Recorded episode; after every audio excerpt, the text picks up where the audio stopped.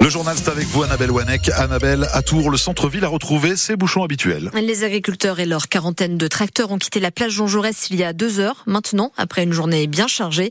Opération escargot sur la rocade des 10h30, puis échange avec les passants devant la mairie des 13h. Échange parfois tendu, comme avec Carole, qui les soutient, mais qui, elle, milite plutôt pour une agriculture raisonnée.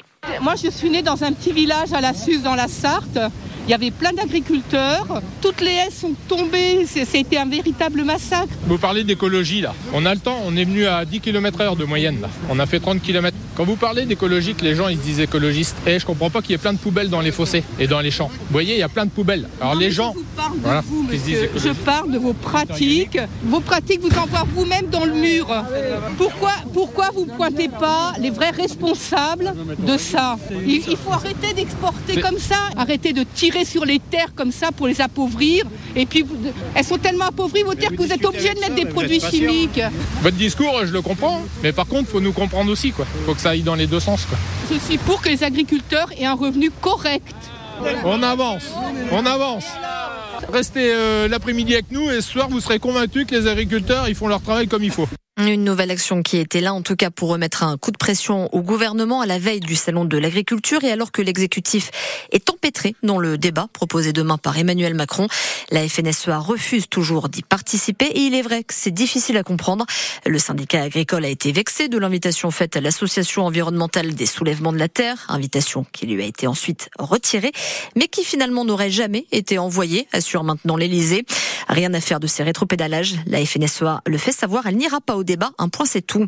Un débat qui, de toute façon, est une mascarade pour l'autre syndicat de la Confédération paysanne. Il détourne l'attention des véritables enjeux, selon Thomas Gibert. C'est le secrétaire national de la Confédération paysanne. Clairement, pour nous, ce grand débat, c'est une manière du gouvernement de détourner l'attention du vrai problème du revenu qui mm. ne se réglera clairement pas sans une remise en cause du libre-échange qui nous met en concurrence sur le marché international et non plus sans une remise en cause de la mainmise de la grande distribution et de l'agro-industrie qui se gave sur notre dos en imposant des prix euh, qui en dessous de nos coûts de production. Nous, on n'est pas dupes, on, on lâchera pas euh, cette question de revenu, du revenu, on lâchera pas parce qu'on a besoin de solutions structurelles pour qu'il y ait un revenu décent pour l'ensemble des paysans et des paysannes.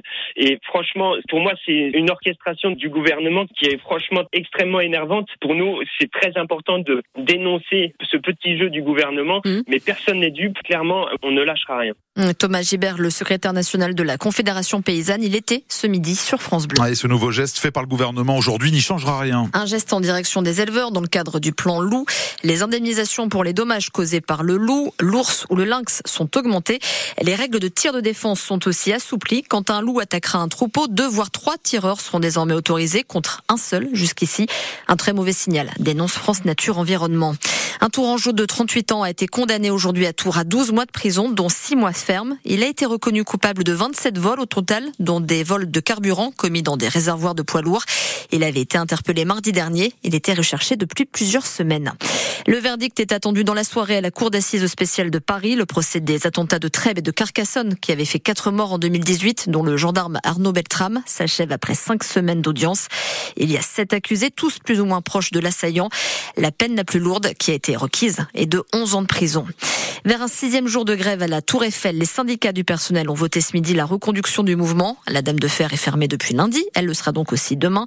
Les organisations syndicales se disent mécontentes de la gestion du site. Il sera bien sûr question de cinéma ce soir à la cérémonie des Césars. Oui, mais pas que. Les mots de Judith Godrèche y sont aussi très attendus. L'actrice a récemment porté plainte contre les réalisateurs Benoît Jacot et Jacques Doyon. La ministre de la Culture, Rachida Dati, elle-même dénonce un aveuglement collectif qui a duré des années. En ce qui concerne les récompenses, c'est à nouveau le film de Justine Trier, Anatomie d'une chute, qui fait figure de favori.